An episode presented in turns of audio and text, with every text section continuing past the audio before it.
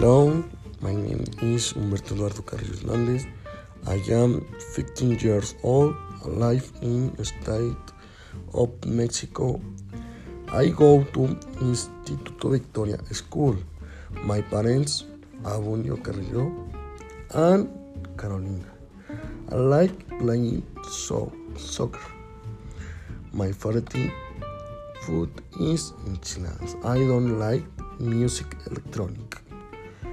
I like Avengers movies. My favorite place is park.